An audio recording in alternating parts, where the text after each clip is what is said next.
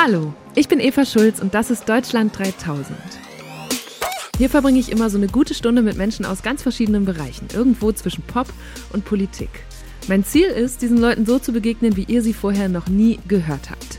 Deutschland 3000 soll euch, mich und meine Gäste auf neue Gedanken bringen, weil man, wenn man jemand anderes kennenlernt, auch immer ein bisschen was Neues über sich selbst erfährt. Und Sag mal, Belly, mhm. was hast du eigentlich dieses Jahr über dich erfahren? Du hörst die Folgen ja besonders intensiv, weil du sie nicht nur so mit mir vorbereitest, sondern vor allem anschließend auch schneidest und produzierst und wahrscheinlich einzelne Ausschnitte manchmal 15 Mal hörst. Was hast du über dich gelernt dabei? höchste Selbstoptimierung durch unsere Gäste, auf jeden Fall. Viel mitgenommen, ganz intensiv. Aber ich bin auch sehr tief äh, natürlich ins Homeoffice dieses Jahr eingetaucht und hab's, glaube ich, jetzt richtig durchgespielt. Also ich bin kurz davor, mir einen Hausanzug zu bestellen, auf jeden Fall. So, du meinst so ein Onesie aus Fleece, wo du dann, oh, kannst du da bitte so das Deutschland 3000 Logo auch draufsticken? Und dann bist du quasi in so einer Homeoffice-Uniform. Ja, das ist gar nicht so abwegig. Aber ich glaube, Hosen, äh, Hausanzug ist so einfach die schönere Form für Jogginganzug. Es klingt einfach ja. besser. Man muss dieses ja. Wort so wieder ein bisschen mehr etablieren in diesen heutigen Zeiten. Lockdown-Style. Jogginganzug. Genau. Ja. Okay, aber vielleicht erzählen wir euch jetzt erst einmal kurz, was wir hier heute vorhaben. Das ist ja eine sehr besondere Folge, machen wir auch immer nur einmal im Jahr. Genau, wir wollen euch so ein bisschen einen Blick hinter die Kulissen geben äh, und euch erzählen, wie produzieren wir eigentlich Deutschland 3000, äh, gerade bei diesen Bedingungen. Mhm. Gucken aber auch so, was waren besonders lustige, eindrückliche oder emotionale Momente im letzten Jahr mit den ganzen verschiedenen Gästen welche Folgen haben so richtig Wirbel gemacht, auch auf Social Media? Und wie verdammt nochmal kriegt man Olli Schulz in seinen Podcast?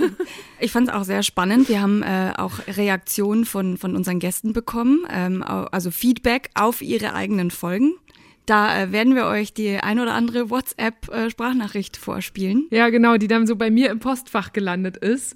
Äh, wir haben gefragt, aber wir haben diese ursprünglich privaten Nachrichten jetzt tatsächlich einfach mal mitgebracht. Und natürlich äh, werdet auch ihr zu hören sein. Wir haben auf Instagram, haben wir euch gefragt, was war denn eure Highlight-Folge dieses Jahr? Und ihr habt uns wirklich richtig viele schöne Nachrichten geschickt. Also ich war total geflasht, als ich die gehört habe und es war sehr, sehr, sehr, sehr, sehr schwer, da überhaupt auszusuchen und äh, es hat mir auch richtig gut getan, Eva, muss ich echt sagen, mal zu hören, was, was hat denn die Leute irgendwie bewegt und was fanden sie schön? Was hat ihnen irgendwie was mitgegeben oder überhaupt gegeben? Ähm, das war wirklich, wirklich äh, sehr interessant und hilft auch so ein bisschen für die Produktion.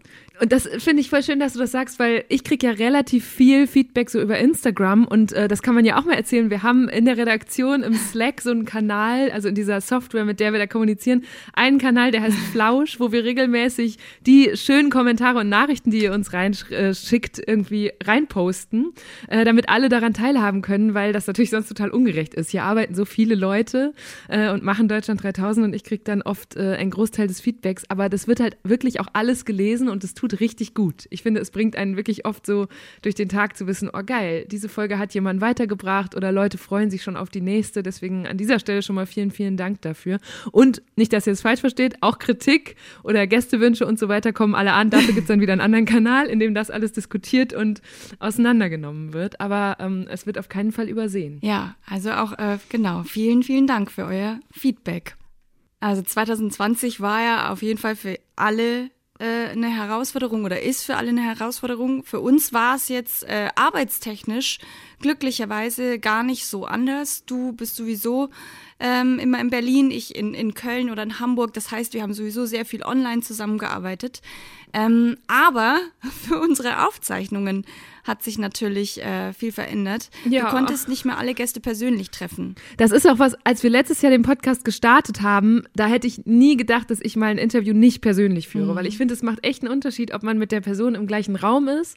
Ähm, und dieses Jahr ging es halt auf einmal nicht mehr anders. Und ich weiß auch gar nicht mehr, wann, bei welchem Gast ging das denn nochmal los, dass wir so andere Bedingungen hatten? Ähm, also ich weiß auch, dass wir auf jeden Fall im Februar waren wir noch auf der Bühne vor Publikum mit Clouseau, haben da die Aufzeichnung oh, gemacht. Ja. ja. Das war noch schön. und dann hat sich das aber schon so langsam angebahnt und ich glaube, das erste Mal, als wir dann wirklich äh, so arbeitstechnisch mit Corona in, in, in Berührung gekommen sind, äh, war an dem Tag, als du Dunja Hayali mit ihr aufzeichnen wolltest, die Folge. Und äh, da rief äh, in der Früh die Kollegin vom Studio an und meinte, hey, hier im Haus äh, gab es in einer äh, in einem Büro einen Ausbruch, Corona-Ausbruch. Stimmt. Und dann mussten Ja. wir entscheiden, ja, wollen wir weil wir ja in einer anderen Etage sind, äh, trotzdem dort aufzeichnen. Aber ihr habt euch ja dann doch entschieden und das fand ich ganz cool. Du hast mit Dunja dich ähm, ausgetauscht und sie hat gesagt, ja, dann komm einfach bei mir vorbei. Ja, das war für mich natürlich sehr praktisch, weil wie cool ist es, dass ich dann auch noch so bei jemandem zu Hause, da fühlt sich der Interviewpartner oder die Interviewpartnerin in dem Fall ja auch noch mal ganz anders und öffnet sich vielleicht auch anders. Ich glaube, das hat bei Dunja auch ganz gut hingehauen. Aber das war schon irre, oder? Ich meine, das war ja Ende Februar, Anfang März oder wann haben wir das mit ihr ähm, gemacht, das Gespräch? Und da war dann tatsächlich, ich glaube, das war der Berliner Patient Null, der da irgendwie in unserem Studiogebäude, man muss dazu sagen, nicht in der ARD, sondern wir sind in einem anderen Studio ähm, in Berlin-Kreuzberg normalerweise. Und da war ich auch seitdem nicht mehr. Oh Gott, oh Gott, oh Gott. Aber es war, ich glaube, es war ganz schön, weil du hattest auf jeden Fall die ganze Zeit Dunjas Hund auf den Füßen, ne? Ja, das war richtig schön. Das hätte ich auch. Das, das wäre auch noch mal ein richtig gutes Homeoffice-Feature. Dunjas Hund hier unter meinem Schreibtisch. Und ich weiß aber auch noch, dass wir dann nachher, also ich, mit Dunja habe ich auch zum ersten Mal im Interview über Corona gesprochen. Ähm, und dann mussten wir diese Folge, wir haben ja oft eine Woche Abstand zwischen Aufzeichnung und Veröffentlichung und wir mussten die dann noch mal ergänzen, weil sich so, weil ab da auch das losging, dass die Nachrichtenlage sich so schnell geändert hat, ähm, dass wir dann noch mal gesagt haben, oh Gott, das können wir jetzt so schon gar nicht mehr stehen lassen. Und dann haben wir auch noch mal telefoniert. Hayali, hallo? Hallo Dunja, hier ist Eva. Hey, du, grüß dich. ähm, ich dachte, wir telefonieren vielleicht nochmal, weil, oder wir haben ja auch schon geschrieben, wir haben unsere Folge, die jetzt auch gleich noch kommt, am 5. März aufgezeichnet. Heute ist der 17. März und dazwischen ist ja einfach unheimlich viel passiert. Dazwischen hat sich, glaube ich, jeden Tag im Sekundentakt irgendwie alles verändert. Und äh, ich komme mir immer mehr vor wie Jack Bauer bei 24, als wäre man Bestandteil in Realtime einer Serie, wo man früher mal gedacht hat, was ein Quatsch. Ja. Naja. Genau, und ich habe auch, wir haben nämlich, als wir vor zwei Wochen über Corona zum Beispiel gesprochen haben, ich habe jetzt das nochmal gehört und habe gedacht, nee, das, das will ich da eher rausschneiden und lass uns doch jetzt nochmal kurz drüber sprechen. Ja, krass, ne? Ich hatte, ich habe schon wieder völlig vergessen, dass zu, zu der Zeit war es ja wirklich so, dass sich täglich oder manchmal sogar im Laufe des Tages die Ereignisse überschlagen haben und Sachen wieder geändert haben. Also das Ja, und Ähm. wir hatten auch noch gar kein Gespür dafür, was das jetzt bedeutet und wie nah uns dieses Virus kommen wird. Also auch damals war auch an Maskentragen zum Beispiel noch gar nicht zu denken. Und jetzt gucke ich mich um und denke so, irre, irre, dass Ja. das, also es waren wirklich andere Zeiten noch. Auf jeden Fall. Und äh, genau, seitdem, da sind wir dann auf Schalten umgestiegen. Also das heißt, wir haben, äh, du hast per Videokonferenz mit den Gästen aufgenommen. Und äh, was ich mich gefragt habe, war das dann, war das dann manchmal vielleicht sogar intimer, weil die saßen dann im Wohnzimmer oder ich glaube Larissa Ries saß sogar auf ihrem Bett im Schlafzimmer. Stimmt. Ja, stimmt. Die hat es sich richtig gemütlich gemacht.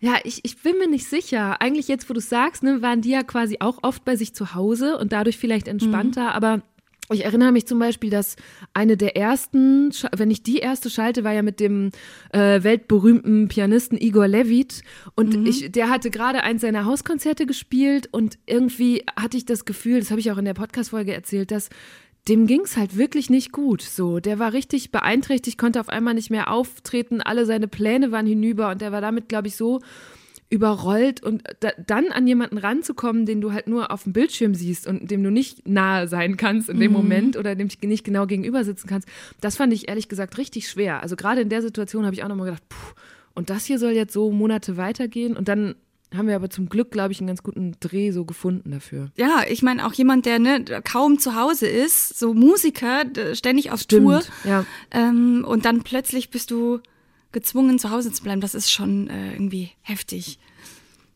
Ähm, aber was ich jetzt natürlich viel gemerkt habe im Schnitt, und das wird dir wahrscheinlich auch ähnlich gegangen sein bei den Aufzeichnungen, das gibt, und das kennen auch viele, ne, die jetzt äh, im Homeoffice in, in den Videokonferenzen sind, es gibt Verzögerungen, äh, technische Probleme, wie zum Beispiel jetzt. Eva, du Huch, bist weg. Bist du weg? Das gibt's nicht, oder? Ja, super. Doch, das passiert manchmal. Das hatte ich ja auch schon ein, zweimal mit Gästen. Das ist schon der unangenehmste Anfang überhaupt in Corona-Zeiten. Einfach so, ey, ich sehe dich nicht, ich sehe, ja, warte, ich höre dich nicht. Bist du noch da? Hallo? Jetzt bist du gerade weg. Jetzt ist die Verbindung abgebrochen. Sag bitte nochmal, ich habe nur die Hälfte. Entschuldige, ich glaube, ich bin rausgeflogen, oder? Oh, Entschuldigung, warte, jetzt klingelt hier das Telefon. Why ever? Eva? Ja, jetzt bin Hallo? ich wieder da. Du warst auf einmal weg. Ja, du warst auch weg. Hast du den letzten Teil mitbekommen? Hier ist nochmal der Mickey. Wir sind unterbrochen worden. Das ist natürlich insofern ein bisschen schade, als ich ja noch wahnsinnig viele intelligente Sachen beizusteuern hatte, die jetzt überhaupt nicht mehr auf dem Tape gelandet sind. Oh Gott, es ist. Ich krieg noch mal alle Schweißausbrüche des Jahres kondensiert. Oh, es ist furchtbar. Ja, jetzt kommt mir auch, also mir war gar nicht mehr bewusst, wie viele Pannen wir hatten oder von diesen Hookups oder irgendwer ist im Bild gefreezed oder man ist sich unfreiwillig ins Wort gefallen. Meine Güte. Oh, kann das bitte einfach bald wieder vorbei sein? Ja, ja, das habe auch ich mir gedacht im Schnitt. ähm, das ist manchmal wirklich gar nicht so einfach, das dann rauszuschneiden. Und auch für die Gäste, ne, die dann immer neu ansetzen müssen, auch wieder. Also man hat ja gerade Mickey am Ende gehört, der ist ja auch einfach Vollprofi, ne? Der hat selber irgendwie x Podcasts, das heißt, der kennt die Situation und kann auch immer improvisieren in so einem Moment. Und dann ist es ja manchmal, macht es eigentlich sogar fast Spaß, wenn eine Panne passiert, weil dann der Gast nochmal so aus sich rauskommen muss. Und ich glaube, generell war Mickey eigentlich ein total dankbarer Gast für diesen Podcast. Ja, super. Und es war so schön, er kannte äh, Deutschland 3000 auch schon so gut, äh, hat auch vorher erzählt, dass er öfter hört und de dementsprechend war er auch schon so sensibilisiert für deine äh, Gedankensequenzen, die man immer hört. Wir nennen es immer Kopfstimme intern. Ähm, Und hat, hat sich das natürlich auch später angehört, weil er wissen wollte, was du dann noch nachher einfügst. Und es gab eine Kopfstimme, ähm, da habt ihr euch äh, zu verschiedenen politischen Themen ausgetauscht und dass Mickey sich natürlich in der Öffentlichkeit zu vielen äh, äh, politischen Themen auch äußert und äh, damit auch oft in Talkshows ist. Und das hast du in deiner Kopfstimme aufgegriffen. Ich finde es jedenfalls faszinierend, mit welchem Selbstbewusstsein Mickey seinen Senf zu so ziemlich jedem Thema dazu gibt. Als ich damals diese Einladung in die Maischberger Sendung bekommen habe, hat mich ziemlich beschäftigt, ob ich das machen soll, ob ich überhaupt was zu sagen habe und nicht andere Stimmen viel dringender repräsentiert werden müssten. Bei Mickey hingegen ist es jetzt so ein bisschen das Klischee vom, Achtung, alten weißen Mann, dem solche Fragen überhaupt nicht in den Sinn kommen. Ja, und ich weiß noch, der Tag, an dem wir das gepostet haben, die Folge, habe ich noch gedacht, eieiei, ob er sich da jetzt mal nicht beleidigt fühlt durch mich. Und tatsächlich kam dann, ich glaube sogar noch am gleichen Tag, eine Sprachnachricht von Mickey. Ich höre mir gerade äh, das Gespräch nochmal an, weil es mich natürlich sehr interessiert, welche, äh, welche lauten Gedanken du dir dazu machst. Und wir sind gerade bei dem Thema äh, Kubicki und politische Talkshows. Ja, was du, was du äh, äh, da laut äußerst, das ist natürlich das typisch, das typisch männlich-weibliche Phänomen, dass Frauen eher dazu neigen, äh, in einer Situation nicht selten zurecht zu sagen, kann ich das überhaupt? Äh, während Männer sagen, ja, natürlich kann ich mich da hinstellen und erzählen, äh, das weiß ich doch alles. Ähm, das ist gut, ist gut, dass ich so viel Selbstbewusstsein ausstrahle. Die Wahrheit ist aber auch, dass ich ähm, bei sowas und eigentlich immer auch wirklich sehr stark von, ich will, naja, selbst doch von Selbstzweifeln auch ähm, geprägt bin und mir schon darüber Gedanken mache, kann ich zu diesen Themen überhaupt was beisteuern? Also das ist schon, äh, schon auch immer wieder der Fall, aber eigentlich gar nicht so schlecht wenn man mir öffentlich gar nicht so sehr dahinter kommt. Denn dann, wenn, wenn man erstmal da steht, ist es ja egal. Ne? Okay, und weißt du, da habe ich dann auch für mich nochmal so gemerkt, ja, die Gäste müssen aber halt auch damit klarkommen. Ne? Es kann ja nicht darum gehen, dass ihnen die Folge immer am besten gefällt. So natürlich sollen die sich hier wohlfühlen, aber wenn es was zu kritisieren gibt oder auch einfach nur laut nachzudenken, dann muss das auch okay sein. Also es, ich finde schon, also ich empfinde mich immer noch als Journalistin, deswegen finde ich es gut, wenn das auch mal so ein bisschen kitzelt. So. Und ehrlich gesagt fand ich es auch schön, dass aber Mickey sich dazu nochmal gemeldet hat und dass er dann auch sagt, hey, ich bin eigentlich gar nicht immer so super selbstsicher. Ähm, äh, ist ja schön, wenn ihr das denkt, aber es ist gar nicht immer so. Und das fand ich irgendwie sehr sympathisch auch. Ja, und ich bin auch, ich, jetzt wo ich gerade nochmal drüber nachdenke, fällt mir ein, wie am Anfang von Deutschland 3000 viele Hörer oder Userinnen sich beschwert haben und gesagt haben, was sollen diese Gedankensequenzen? Und inzwischen kriege ich Mhm. eigentlich nur noch Nachrichten, wo Leute es richtig feiern und freue mich, dass wir dieses Element haben, weil man kann halt so viel damit machen. Ne? Äh, Eben, ich kann beschreiben, wie die Gäste sich verhalten, wenn ich sie sehe. Wir können Infos nachreichen. Wir fact-checken ja auch ganz viel oder manchmal haben wir das Gefühl, oh Mist, da, da, das ist jetzt noch nicht tief genug oder jemand, der mit dem Thema noch nicht vertraut ist, dann kann man was ergänzen und nochmal erklären und halt auch ab und zu nochmal so ein bisschen so nachlegen, was solche kritischen Punkte angeht. Und das finde ich ja, ich bin damit richtig happy, auch wenn es immer richtig viel Aufwand ist, das alles noch einzubauen. Vor allem für Ja. dich. Ja, das stimmt. Eva, weißt du, was ich noch äh, sehr schön fand, als äh, in der Folge mit Mickey, als er dich zur Bayerin gemacht hat? Da habe ich, das fand ich, da habe ich sehr gefreut. Was? Daran erinnere ich mich gar nicht mehr. Sagt man auch hinterfotzig doch, weil es bayerisch ist, ne? Du bist, bist du nicht Ich eigentlich. schon. Ja, bist du nicht, kommst du Ich nicht bin eigentlich. auch, ich komme aus Münsterland. Ich bin Münsterland, gar nicht weit weg ach, von Castro Isa, stimmt, stimmt, stimmt, du hast recht, du hast recht. Ich hatte deine, Re- deine Redakteurin Isabella kommt aus, äh, die ist die nicht Genau, die ist Regensburg. Regensburg, Regensburg, das war's. Deshalb hatte ich, äh, hatte ich euch beide sofort in diesen Kontext geschmissen. Was ein Unsinn. Das fand ich schön. Da warst du mir gleich viel näher noch.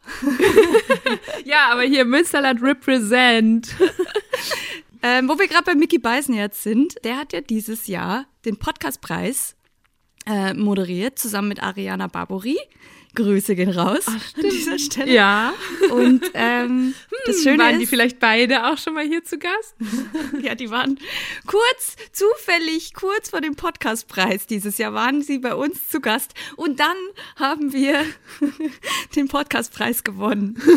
Ah, stimmt. Also man muss jetzt dazu sagen, sie haben ihn moderiert. Sie waren nicht Genau. die Jury. Aber das hat mich auch so übelst Ja. gefreut. Ne? Es war das aller, allererste Mal, dass es in Deutschland überhaupt einen Podcastpreis gab. Und wir hatten, also ich war schon krass beeindruckt, dass die uns da mit nominiert haben zwischen Matze mit Hotel Matze Mhm. und äh, Christoph und Jochen von Alles gesagt. Ähm, und dann weiß ich noch, dass doch diese Preisverleihung nicht vor Ort stattfinden konnte und auch das haben sie dann quasi als Podcast gemacht und da warst du dann unsere Vertreterin quasi. Und aber da muss man dazu sagen, also ich hatte mich schon auf eine Verleihung eingestellt. Ich habe schon äh, hier ne, die, die Garderobe rausgesucht. Ich habe mir dadurch, dass ich, du warst ja leider nicht da, deswegen habe ich mich, warum auch immer, bereit erklärt, diesen Preis sollten wir gewinnen, entgegenzunehmen. Und dann habe ich schon so sicherheitshalber mir so Oscar-Dankesreden angeschaut, ne, so Halle Berry, was man halt dann so macht. Und, äh, und dann Ich danke der Academy, meiner Familie. genau, I thank God. Ja. ähm, ich ich habe schon geübt, so vorm Spiegel quasi. Und dann hieß es, nee, wir können die Verleihung nicht machen. Ähm, wir machen das alles digital. Das heißt, wir wurden ähm, zusammengeschaltet mit den Nominierten. Wir haben uns nicht mal gesehen. Und äh, mich war das krass, total okay. die Herausforderung. Ne? Du bist mit so erfahrenen Menschen da äh, irgendwie in einer Schalte und dann wird plötzlich verkündet so, hey, Deutschland 3000 gewinnt für bestes Interview. Und da war ich total, total überfordert. Und ja, Belly, natürlich habe ich auch davon jetzt nochmal einen Ausschnitt rausgesucht. ich wusste es. Bester Interviewer, beste Interviewerin ist Deutschland 3000. Nein.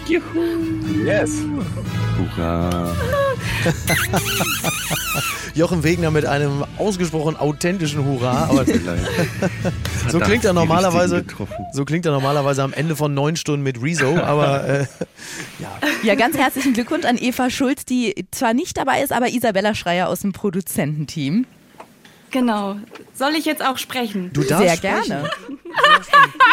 Isabella, ähm, du klingst ein wenig überrascht. Liegt es an der starken Konkurrenz? Ja, es ist wirklich äh, so eine starke Konkurrenz. Wir freuen uns riesig. Äh, leider kann Eva ja nicht dabei sein, aber ähm, ich soll auch von ihr vielen, vielen, vielen Dank sagen. Und ähm, ja, es ist, ich bin ganz baff. Ich bin auch, ich bin ja nicht geschult für solche Situationen, ne, als Producerin.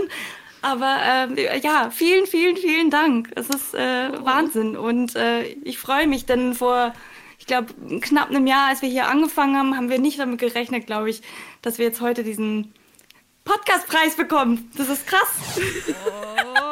Ja, bayerische Halle Berry, Halle Berry würde ich sagen. Ganz knapp dahinter. Oh Mann. Nee, ich fand's total gut. Das war wirklich, das war dann auch, ich danach, ich habe aufgelegt und dachte, das wird mich noch Wochen begleiten, diese, dieser Gedanke, wie schlimm ich in dem, in dieser Aufzeichnung war. Aber das verstehe ich gar nicht, weil, also mir war so wichtig, ich, weil ich finde es persönlich immer so komisch, dass ich weiß, wie viele Leute bei Deutschland 3000 arbeiten und ich stehe immer vorne. Ne? Ich bin immer die hinterm Mikro oder hinter der Kamera und ich fand es gerade gut, dass Ja. man dann mal mitbekommt, hey, hier ist noch eine andere Person aus dem Team und deswegen fand ich es richtig schön, dass du das gemacht hast und bin auch froh so. Und das Witzige war ja dann, also das war ja, glaube ich, Ich glaube, das darf man auch verraten, oder? Das war eine Woche, bevor diese, diese Podcast-Verleihungsfolge ver veröffentlicht wurde. Das heißt, wir wussten es eine Woche, bevor mhm. öffentlich wurde, wer jetzt gewonnen hat. Und dann habe ich am Tag, an dem diese, an dem das öffentlich wurde, eine super witzige Sprachnachricht von Ariana bekommen. Liebe Eva, du weißt es jetzt auch. Ich wusste es schon lange, durfte mir natürlich nichts anmerken lassen, aber wollte dir an dieser Stelle nochmal ganz herzlich und ganz persönlich gratulieren. Ich wünschte, ich überlege gerade, doch, natürlich weißt du das. Ich verrate ja jetzt nichts, oder? Oh mein Gott, Eva. Ich muss an der Stelle abbrechen. Nee, du weißt es. Doch, du weißt es. Du weißt es, oder Eva? Du weißt es, oder? Wie süß, oder? Wie sie dann irgendwie beim Sprechen gemerkt hat, oh Gott, scheiße, was ist, wenn ich jetzt hier gerade was massiv spoiler? Und sie hat es auch einfach nicht gesagt. Ja. Ich weiß noch, dass ich geantwortet habe, ja klar, Ariana, klar weiß ich Bescheid. Und es wird ein Junge. und dann ist sie so voll ausgerastet. Aber Ariana ist eh, also ich habe sie ja auch dieses Jahr zum ersten Mal getroffen, eben für den Podcast. Und seitdem bin ich so ja, ein großer Fan von ihr, weil sie auch ich fand es so herrlich, weil sie hat uns ja auch eine herrliche Aufnahmesituation beschert. Ne? Es war klar, optimalerweise gehen wir nach draußen wegen Corona und dann kam sie und war, ne, ich glaube, oder war das unser Vorschlag? Auf jeden ja. Fall haben wir uns im Tierpark getroffen. Ich sehe hier schon Ponys, ich sehe ja. dich, ich sehe Vögel. Ist ein bisschen hier wie in so einer Rainer, äh, hier, nee, wie heißt der, die, die Kommune? Rainer Langhans? So. Du meinst, weil Esel und Schafe zusammen Schafe wohnen zusammen. Ja, und ja auch die Pute und das, die Lamas. Ach, guck mal, aber da ist sogar so ein junger Hirsch. Ein Sattelschwein. Die sehen süß ja, aus. Siehst du, das sind, ich würde die jetzt wieder beschreiben als die Schweine, mit denen so ganz hippe Influencer auf den Bahamas im Wasser schwimmen, oder? Sind es nicht die? Ich bin mir nicht sicher, ob der Weißstorch von dir angetatscht werden will. Oh, können wir kurz über Schafe reden? Das ist flauschig. Sind das Wölfe? Moment, nein, das sind Schafe. Oh. Was ist das? Das ist ein Schild, ist, Eva. Nein, Ach dahinter so. ist Kaschmir. Kaschmirziegen sind das nämlich, keine wow. Wölfe. Ich habe gehört, du kannst extrem gut Hühner nachmachen. Oh! Es ist wirklich sehr, sehr laut. Dieser eine Hahn rennt auf jeden Fall sehr, sehr schnell über den Hof gerade. Ja, ein weißer Wolf, ein sibirischer Schneewolf. Hast du eine kleine Farbschwäche? Guck mal, diese Tauben hier. Wow. Okay. Sehen aus, als wären sie irgendwie gerade frisch vom Pudelfriseur. Okay, das, die haben einfach mal Locken. Wow. Die Lockentaube. Sieht auf jeden Fall fancy aus. Boah, hast du den Hahn gerade gehört? Ja, Der war richtig das war deine jämmerlich. Antwort. Das war richtig, das war richtig wack, Bruder. Das war so schön. Also ich war ja nicht dabei, aber es war schon zum Hören auch so schön. Die ganzen Tiergeräusche. Ja, ich hoffe, du hast nachher noch mal diese Lockentauben gegoogelt, weil das ist wirklich ein faszinierender Anblick. Habe ich, glaube ich, tatsächlich. ähm, und äh, hierzu kamen auch äh, viele Sprachnachrichten von äh, unseren HörerInnen, ähm, äh, die die Folge auch gerne mochten. Wie zum Beispiel von Anna. Ich habe zwar bei sowas noch nie mitgemacht, aber da ich tatsächlich eine Lieblingsfolge habe, wollte ich das auf jeden Fall nutzen. Und zwar hat mir die mit Ariana Barbori ganz besonders gefallen, weil sie einfach ähm, so viele krass coole Sachen ähm, in einem Podcast aufgegriffen hat oder ihr. Und ähm, ja, die einen sowohl oder zumindest mich persönlich irgendwie betroffen haben, als auch ja einfach gesellschaftlich so krass sind zu erfahren, wie zum Beispiel, ja, dass man Männer irgendwie besser zuhören könnte und so weiter. Und ähm, ja, ich fand es auf jeden Fall einen richtig, richtig coolen Podcast und höre seitdem auch Herrengedeck. Vielen Dank dafür. Das, äh, das hat mich total gefreut. Haben wir gleich mal einen Fan zu Herrengedeck auch mit rüber geschickt. ja, ähm, aber schön. auch das, das, was Anna angesprochen hat mit den Themen, das ging mir genauso. Ähm, es gab ja diese Stelle, da war Ariana auch richtig sauer, ne? dass man immer von Männer- und Frauenthemen auch spricht. Das ist echt Wahnsinn, was, was da immer noch so in den, in den Köpfen oder in der, in der Wahrnehmung drin ist. Männer wird auch irgendwie, wenn Ah, du merkst schon, ich verzettel mich da total. Das regt mich nämlich so wahnsinnig auf, weil ich dann auch oft höre, wenn dann, wenn ich mit Männern darüber rede, dann sind die ganz vorsichtig, also die sagen dann so ganz vorsichtig, naja, ich verstehe das schon, aber vielleicht ist es für Männer einfach so, wenn die sich dann einen Podcast von zwei Frauen hören, dass die irgendwie so denken, das sind jetzt so Frauenthemen, mit denen kann ich nicht so viel anfangen. Und dann werde ich so richtig wütend, weil ich denke, erstmal, was zum Teufel sind Frauenthemen? Ja. Was ist denn ein Frauenthema? Ich zum Beispiel bin eine Frau und wenn man jetzt kommt mit, ja, Frauen, die sprechen ja immer über Shoppen und Schuhe und Glitzer. Ich hasse Shoppen, ich hasse Schuhe, ich hasse Glitzer. Also das sind alles überhaupt nicht meine Themen, deswegen können das schon mal nicht Mhm. nur Frauenthemen sein. Und auf der anderen Seite, wenn Männer in einem Podcast sich unterhalten und die reden da 20 Minuten über ihre Fitnessroutine und darüber, wie viel die heben, wieso ist das dann nicht ein Männerthema? Wieso können Ja. Frauen da trotzdem zuhören und damit was anfangen, während wenn ich dann irgendwie mit meiner Freundin darüber rede, ähm, wie, ob eine Frauentoilette sauber ist oder nicht, warum ist es dann plötzlich ein Frauenthema? Was ist denn ein Frauenthema und warum können alle, also so viele Frauen offensichtlich Männerthemen sich Mhm. anhören, aber Männer sich keine Frauen, also das regt mich so wahnsinnig auf. Ich habe ja gerade gesagt, wir haben eine Hörerin rübergeschickt zu Herrengedeck, aber Herrengedeck hat uns auch eine Hörerin rübergeschickt, nämlich Leo. Hallo liebes Deutschland 3000 Team. Meine Highlight-Folge in diesem Jahr war die mit Ariana Barbary, denn die hat mich überhaupt erst zu euch gebracht. Durch die bin ich auf euch aufmerksam geworden, denn ich bin lange Hörerin des äh, Podcasts Herrengedeck.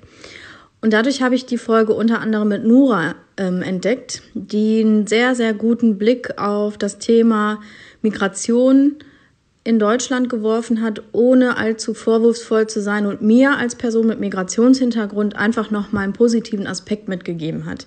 Dafür danke ich euch ganz herzlich. Ihr macht eine tolle Show, macht weiter so. Oh, ist das schön. Das ja, freut mich ich hab, Ich habe voll. mich auch sehr gefreut und es ist äh, schön, das so zu hören. Und äh, sie ist auch nicht die Einzige, die sich gemeldet hat. Es gab viele Sprachnachrichten zu Nura, zu der Folge. Hallo liebes Deutschland 3000 Team, meine absolute Lieblingsfolge dieses Jahr war die mit Nura, weil die einfach unglaublich gut aufgezeigt hat, wie krass privilegiert man ist, wenn man einfach in Deutschland geboren ist. Und für mich war das halt auch so krass, weil ich Nura halt nur so als Rap-Superstar kannte, also mit Sixten. Ich habe ihre Musik super gefeiert und ähm, dann fand ich es irgendwie super überraschend, sie dann so menschlich kennenzulernen und einfach so mitzubekommen, dass sie einfach nicht wählen darf.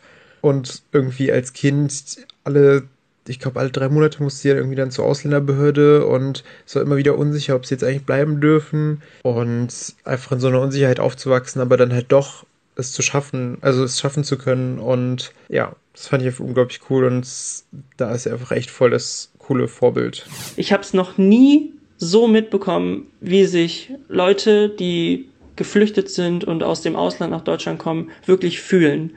Das war ein ganz tolles Interview, wo Nura ihren Freiraum gehabt hat und man hat richtig gemerkt, wie sie dir, äh, wie sie Eva vertraut hat. Das ist die Folge des Jahres für mich. Wow. Wie schön. Oh, ich habe gerade richtig Gänsehaut, weil es auch so ungewohnt ist, die Leute zu hören. Also es geht mir richtig nahe, jetzt auch mal eure Stimmen da draußen zu hören. Und ich finde es das macht mich gerade richtig froh, weil es ja genau das erfüllt, was wir immer versuchen zu erreichen, dass es die Gäste und mich und vor allem aber auch unsere Hörerinnen und Hörer so auf neue Gedanken bringt. Und wenn gerade der Hörer sagt, so ihm ist bewusst geworden, wie privilegiert er ist, das ging mir bei Nura auch krass so, weil ich hatte zum Beispiel auch ehrlich, bis ich mich auf sie vorbereitet habe, nicht auf dem Schirm, dass sie nicht wählen darf. Ja, es nervt halt einfach. Es nervt übertrieben. Vor allem nervt es, weil ich halt Steuern zahle. So. aber ist das Und nicht was? entscheiden kann, nicht mal wählen darf, Ja. gar nichts machen darf eigentlich. Die, für mein Geld bin ich gut genug so hier, aber alles andere wollen sie nicht von mir. Mhm. Ist das was, also wenn du gerade sagst, ne, du, du bist also ganz eindeutig betroffen oder ganz klar betroffen von dem, was politisch in Deutschland passiert, darfst aber nicht mal wählen und so. Ist das was, was einen gerade auch zum Beispiel als Jugendliche dann eher woker macht oder resignieren lässt? Voll, nein, mega woke. Ich überrede auch alle Leute. Ich bin, glaube ich, als äh, gewählt werden durfte, bin ich mit einer Freundin mit dem Auto rumgefahren. Das war, glaube ich, auch noch zur Corona-Zeit. Und dann haben wir halt die ganzen Leute, hey, geht wählen, geht Mhm. wählen. So, ich kann nicht wählen, du schon.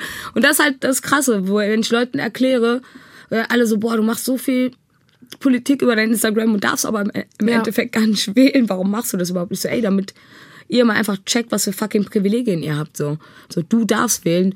Mit, über mein Geld wird einfach entschieden, was gemacht wird. So, aber ich darf einen Scheiß entscheiden. So, dann kann ich ja wenigstens wohl die Leute irgendwie überreden oder beeinflussen und sagen, ey, mach das mal. Bitte geh auch für mich wählen, weil ich nicht wählen gehen darf. So. Mhm. Und das haben voll viele gemacht. So voll viele haben mir auch geschrieben, dass sie es traurig finden, dass ich nicht wählen gehen darf, obwohl dann so. Und das ist halt so ein Ding. So mein Geld ist denen gut genug, aber alles andere, was ich mache, halt nicht so. Mhm. Da, so so fühle ich mich so. Das ist, ich fühle mich wie so ein Sugar Daddy. Für Deutschland. Ich bin der Sugar Daddy von Deutschland. Wie hast du es so mit den anderen, die sich gerade als Daddies bewerben? Ich habe von äh, Leuten in deinem Umfeld gehört, dass du dich schon jetzt sehr besch damit beschäftigst, wie so die Bundestagswahl anläuft, wer da so kandidiert. Nein, also jetzt, äh, ich äh, gucke da jetzt nicht äh, tagtäglich und so äh, nach, aber ähm, mich interessiert das halt einfach. Also ich äh, weiß, dass ich da nicht mit viel mitreden darf, Mhm. sozusagen, aber im Freundeskreis oder wenn wir irgendwo zusammensitzen, klar, werden, äh, letztens ist äh, Jens Spahn an mir vorbeigelaufen Ja? mit seinen Securities in Mitte. Das Bist du war dem auch hinterhergerannt, In der Nähe vom? Verlag. Ich wollte mit dem Foto machen. Ich Ja? wollte ich wollte einfach so, just for fun, so, ey, guck mal, so, es hat gar nicht damit zu tun, ob ich jetzt den e- extrem toll finde oder Mhm. den als Politiker feier. Für mich ist einfach so, ey, cool, das ist Jens Spahn, das ist Mhm. ein deutscher Politiker, so, ey, warum nicht? Einfach hingehen, fragen, ob man ein Foto machen kann, so. Der weiß safe nicht, wer ich bin, so. Aber noch, dann noch lustiger und dann poste ich das und schreibe so, äh, Feature kommt morgen. So. Ja. Also, Aber er wollte nicht, MC oder wie? Spahn macht jetzt Musik. nee, aber weißt du, so, ähm, nur just for fun hätte ich jetzt ein Foto mit denen Ja. gemacht, so, aber ähm, ich glaube, äh, ich glaube, er ist so einer, der macht bestimmt keine Fotos mit den Leuten. Ist mir auch, ich, mir ist, ich habe noch nie Der ist eins auch so, gesehen. er hat auch so einen sch- schnellen Schritt gehabt, so, der war so schnell weg Auf einfach. Zack. Ja, der war so schnell weg und ich war so, hä, ist das Jens? Wie als wenn ich den kennen würde. Ich so, ist das der Jens? Und dann äh, waren wir, waren wir gerade beim, äh, neben dem äh, Verlag und haben halt was gegessen, Mittagspause, weil wir Promotermine hatten. Und ich so, ja, das ist der Jens. Ich so, nein, wie geil. Ach geil, ja, ich meine, Jens Spahn hatte auch ein krasses Jahr, ne? Oh Gott, oh Gott. Ja, auf jeden Fall. Oh, möchte nicht in seine Haut stecken. Ah, aber ich fand es echt so witzig, wie, sie- wie sie so locker erzählt hat. ne? Ist das der Jens? Ja, wirklich. Aber das Mensch, ist halt auch. Nura, ne? Und ich fand auch Nura, manche Gäste geben sich, also sind haben irgendwie dann auch wirklich nachher so eine Beziehung zu Deutschland 3000. Sie kriegen ja von uns auch immer diese Socken geschenkt. Und das fand ich so cool, wie Ja. Nura dann, da, sie hat sich irgendwie noch mehrfach bedankt, so mega darüber gefreut. Nein, du hast mir Socken Ja, gesagt. gut. Nein, wie geil. Das sind Socken von uns. Ich hoffe, du trägst sie mal auf der Bühne, aber lass sie dir nicht klauen. Ey, es gibt du nicht weißt, so viele ey, davon. Ja, ey, der Funk. Ja, geil. stimmt, jetzt, genau, Funksocken hast du dann auch. Geil. Ich habe jetzt alles erreicht in meinem Leben. Schön, ich habe auch alles erreicht. Ich bin fertig. durch, Nora, aber Ey, ich geil. danke dir. Das war eine Ja, sehr danke gute dir. Stunde. War lustig, ja. Danke. Ich habe einfach Socken hier. Ich glaube, ich glaub, Nura ist, hat sich am meisten äh, von allen Gästen über die Socken gefreut. Das hat mich auch so gefreut. Es sind aber auch einfach, hier, Stichwort Homeoffice-Uniform. Ich habe die heute auch an. Hier, guck, weil Geil. die halt perfekt sind. Die halt, also die sind auch irgendwie so gepolstert von unten. Ich ziehe die auch immer an, wenn ich jetzt gerade so abends zu so ähm, Spaziergangsdates verabredet bin, weil die dann Mhm. so ne, sehr, sehr gut warm halten, auch wenn es draußen schon so Minus oder Null Grade hat. Ja, du Ach, naja. Bei dir sieht man auch, dass Eva hat gerade ihren Fuß so schön in die Kamera gehoben. da sieht man, dass, dass du Yoga machst, ne? Ey, ja, äh, ich- ist schön wär's. Also das habe ich jetzt eigentlich auch seit seit man nicht mehr irgendwo hingehen kann, um sich da gegenseitig vorzutun, habe ich das auch nicht mehr gemacht. Das ist halt auch wirklich, oh, wenn ich eben hast du ja gesagt, ne, Anfang des Jahres hatten wir noch Live-Aufzeichnungen vor Publikum. Ja. Das kommt mir heute wirklich wie ein anderes Zeitalter vor und das waren aber so tolle Erlebnisse. Also Clouseau fand ich richtig toll, wie der anschließend da noch auf der Bühne stand Ja. und äh, ein, zwei Lieder gespielt hat für dieses sehr kleine, aber sehr feine Publikum. Und dann natürlich die Folge mit Teddy. Also der Typ hat mich auch komplett umgehauen. Mich auch. Das ist auch wirklich, ich muss es ehrlich ge- sagen, meine absolute Lieblingsfolge von Deutschland 3000. Ähm, Wirklich? Ah, das hast du mir noch nie erzählt. Ich habe äh, Teddy das erste Mal, also man kennt den ja irgendwie schon länger, ne? Immer mal wieder gesehen mit seinen Videos auf YouTube. Dieses Merkel Angelo Merte Video, das ist ja total bekannt. Und dann habe ich ihn damals bei Schlag den Star gesehen und da hat er gesungen und performt und war so unheimlich unterhaltsam, dass ich mir gedacht habe, was für ein cooler Typ. Und dann habe ich auch gesehen in Interviews, es gibt nicht viele von ihm, dass er auch wirklich viel zu erzählen hat. Und deswegen dachte ich, hey, das wäre doch ein schöner Gast. Und äh, die Hörer und Hörerinnen, denen ging es wohl ähnlich. Die äh, haben sich auch zahlreich gemeldet und gesagt, wie sie die Folge fanden. Mein Lieblingspodcast war der von Teddy, weil es so eine grandiose Mischung war aus ähm, Informationen, ähm, ernsten Themen, aber auch ähm, Humor und ich fand es total klasse, wie er seine ähm, Geschichte so erzählt hat und aufbereitet hat und ähm, habe mich sehr amüsiert und gleichzeitig viel nachgedacht. Und ähm, es hatte bei mir auch so einen ganz geringen persönlichen Bezug, weil meine Großeltern damals auch äh, Kinder aus Eritrea ähm, zur Pflege aufgenommen haben, also ungefähr zur selben Zeit, wie Teddy auch nach Deutschland gekommen ist. Ähm, das war in Baden-Württemberg, deswegen konnte ich auch gut nachvollziehen, wie er erzählt hat, dass tatsächlich ähm, viele aus Eritrea damals nach Deutschland gekommen sind. Und ja, konnte dann irgendwie auch die Geschichte meiner, meiner Pflegeonkels quasi ähm, da auch ein bisschen mit nachvollziehen. Das ist leider ein bisschen abgeschnitten. Oh, das ist ja stark. Und das ist auch, das erinnert mich auch direkt daran, ähm, ich, das, Teddy war so ein Fall, wie du eben schon gesagt hast, der hatte noch nicht viele solche langen Interviews gegeben. Das heißt, mhm. als wir recherchiert haben, haben wir auch gar nicht so viel rausfinden können. Und dann hat er zum Teil so persönliche Geschichten auf der Bühne erzählt, wo ich dachte, krass, also wie cool, dass wir das jetzt hier gemeinsam über ihn rausfinden. Also bei uns war das war 85 war das ja so, das war so die Welle. Da kamen ganz viele aus Eritrea nach Frankfurt und Stuttgart und so ins Schwabenland. Und da kannten die Leute das schon. Abgefahren. Vor kurzem, jetzt habe ich ja meine Clubtour gespielt, fahre ich nach Potsdam.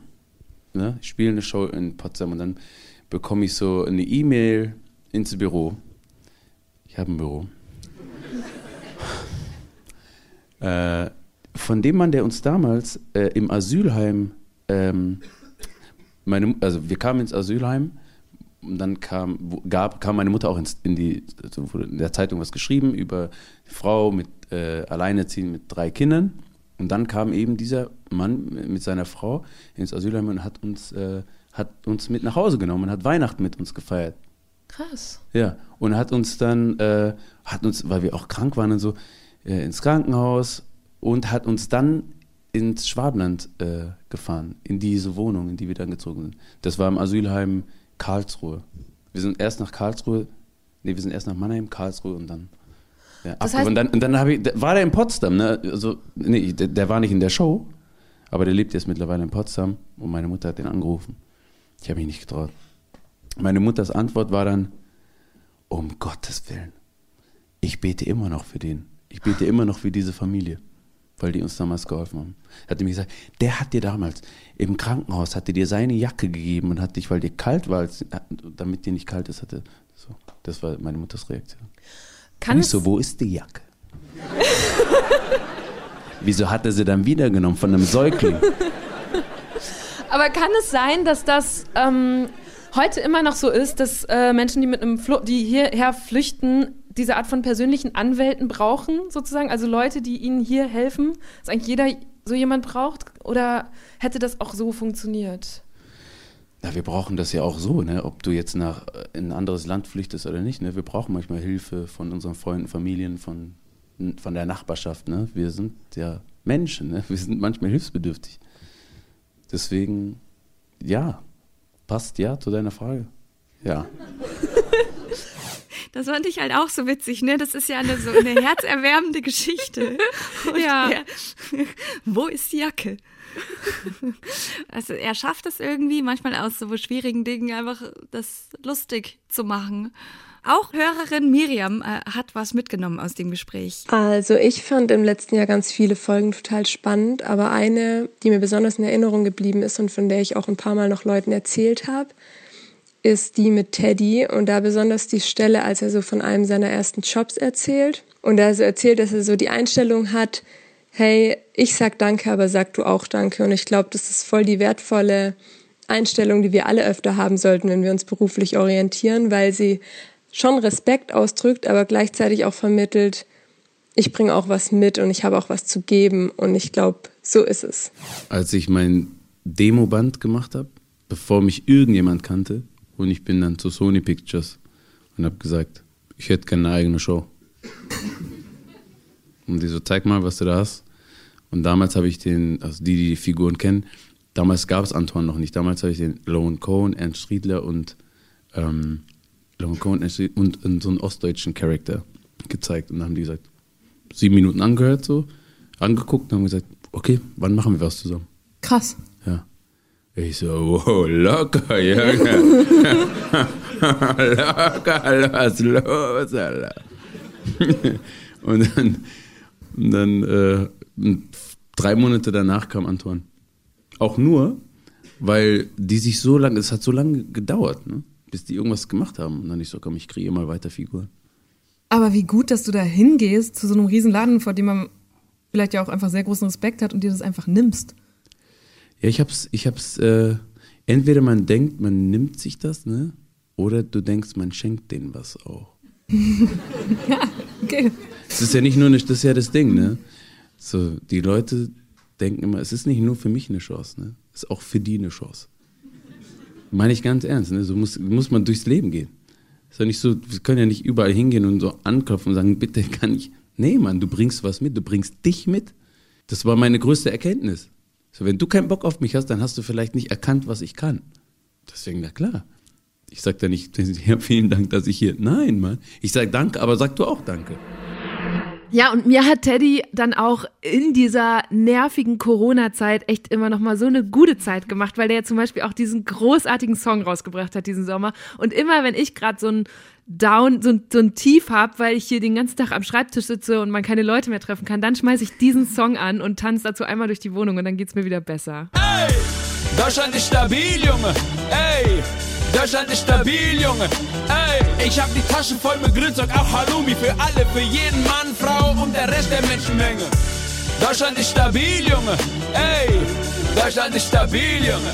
Ey. Und eins kann ich dir sagen, wir sind zusammen in dem Boot, in den Schiffen, bald auf der Insel, du kleinen Bitch.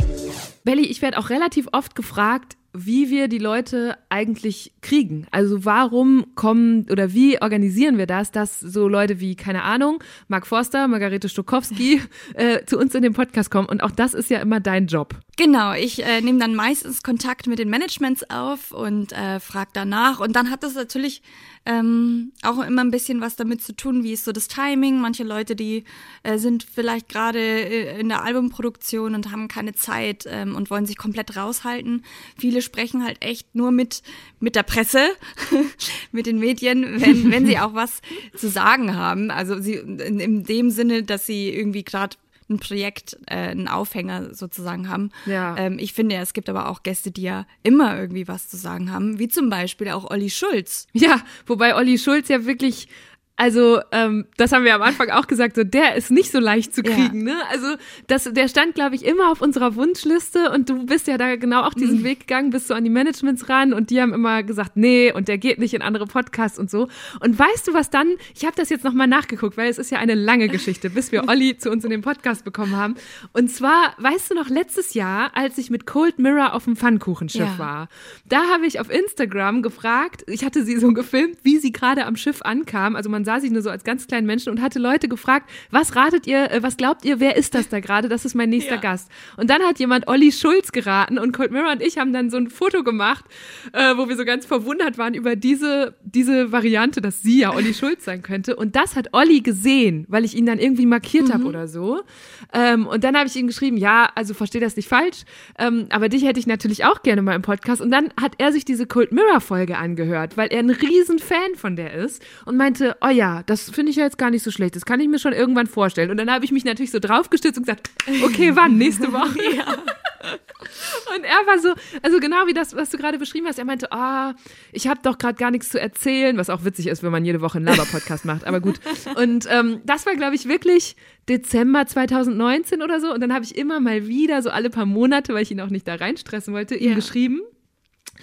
Und immer kam so, ja, hm, ach ja, jetzt gerade geht's nicht so gut oder dann verlor sich das wieder ein bisschen. Und dann habe ich letzten Sommer irgendwann mal wegen irgendwas mit Finn Kliman telefoniert, der auch schon hier zu Gast war. Und der war gerade auf dem Weg zum Boot, da sein Boot, äh, Hausbootprojekt mit Olli zusammen und habe ich gesagt, Moment mal, wenn du jetzt zum Boot gehst und Olli Schulz siehst, kannst du ihm dann bitte noch mal sagen, er soll doch endlich mal zu Deutschland 3000 kommen. Und er so, ja, ja, richte ich aus. Und ich dachte so, okay. Mhm. Und habe wieder gedacht, ich versuch's einfach weiter. Und dann kam diese Sprachnachricht hier von Finn. Also, er sagt, da er jetzt ja eh beim Boot ist, er meldet sich bei dir. Keine Ahnung, was das heißt, ob das tatsächlich stattfindet.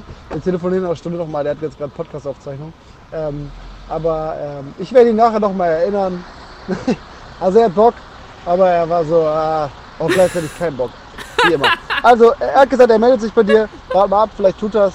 Ansonsten sagst du mir nochmal Bescheid. Dann frage ich nochmal nach. Ich kann es mir so gut vorstellen, ja, es passt, Ja, es passt. aber tatsächlich hatte ich dann ein paar Stunden später, glaube ich, auf einmal eine Nachricht von Olli, der sofort gesagt hat, ja, okay, hier und so können wir es machen, nächste Woche. Und ich war so, wow, es hat geklappt. Also in, äh, in diesem Zusammenhang auch nochmal Ja. vielen Dank an Finn. Manchmal muss man es wirklich irgendwie so eintüten. Und es war ja dann wirklich auch ein richtig cooles Gespräch. So, Es hat mir echt Spaß gemacht, Olli zu treffen. Ja, ich fand's auch eine, eine, eine tolle Folge, auch mit, mit der Musik von Olli, ne, sich da auch mal ein bisschen näher noch auseinanderzusetzen. Und ich kann mir schon vorstellen, dass er einfach auch so, so ein Typ ist. Ne? Man hat ja nie gerne Termine und äh, manchmal ist man dann so am Wuseln und manchmal passt es dann einfach direkt. Und ich habe mich total gefreut, dass es dann geklappt hat. Dazu haben wir auch viele unterschiedliche äh, Nachrichten von Hörerinnen und Hörern äh, bekommen, die unterschiedliche Dinge so mitgenommen haben. Ich habe, äh, weil es so viele waren, habe ich so eine kleine Collage gemacht. Morgen, liebes Deutschland 3000 Team. Ich muss sagen, die beste Folge in diesem Jahr war die mit Olli Schulz, weil er einfach ein nordischer Typ ist, so ein, so ein Hamburger Typ und ich mache die unglaublich gerne hören und kann mich ähm, oft mit solchen Menschen identifizieren und deswegen habe ich das sehr genossen. Mir hat die Folge mit Uli Schulz am besten gefallen, denn ähm, hier im Haus leben fünf Menschen und der schafft es, uns doch alle zusammenzubringen, sei es durch Heavy Metal, durch seine berührenden Texte oder durch seine alberne Art. Ist für alle was dabei und es gibt wenig Interviews mit Olli Schulz, die ich so ähm, ehrlich und nett und lustig fand. Hallo, Hoptikus hier aus Berlin. Die beste Folge 2020 war die mit Olli Schulz. Das hat mir eine super anstrengende Fahrt von Berlin nach München geholfen, weil eine Passagiere Kleinkinder waren und die nur rumgeschrien haben und es hat wirklich schön abgelenkt, Olli beim Sprechen über seine Vergangenheit und seine Musik zu hören und ja, ich brauche die Socken. Ich habe nur, alle sind kaputt und es ist einfach verleiht einen Plus 5 Style, diese Deutschland 3000 Socken zu haben. Machst das, der Podcast ist mega cool von dir und ich, ich feiere alle. Aber die Folge war am besten, fand ich. Meine Lieblingsfolge war die mit Olli Schulz. Ich fand nicht nur, weil er einfach so ehrlich und authentisch gesprochen hat, sondern weil er zwei Dinge angesprochen hat, die mich total berührt oder bewegen, immer noch bewegen. Das eine war das Thema Fuck-up-Mentalität, was ihr beide in dem Podcast besprochen habt, dass wir Mut haben sollten, Fehler ja, einzugestehen, darüber zu erzählen. Und ich glaube, das brauchen wir in unserer Gesellschaft. Das brauchen wir auch in der Kirche, wo ich als Pastor arbeite, dass wir über unsere Fuck-ups sprechen. Und das Zweite, was mich total berührt und bewegt hat, ist diese Frage, die er gestellt hat, wer bist du eigentlich, wenn du keine Anerkennung bekommst?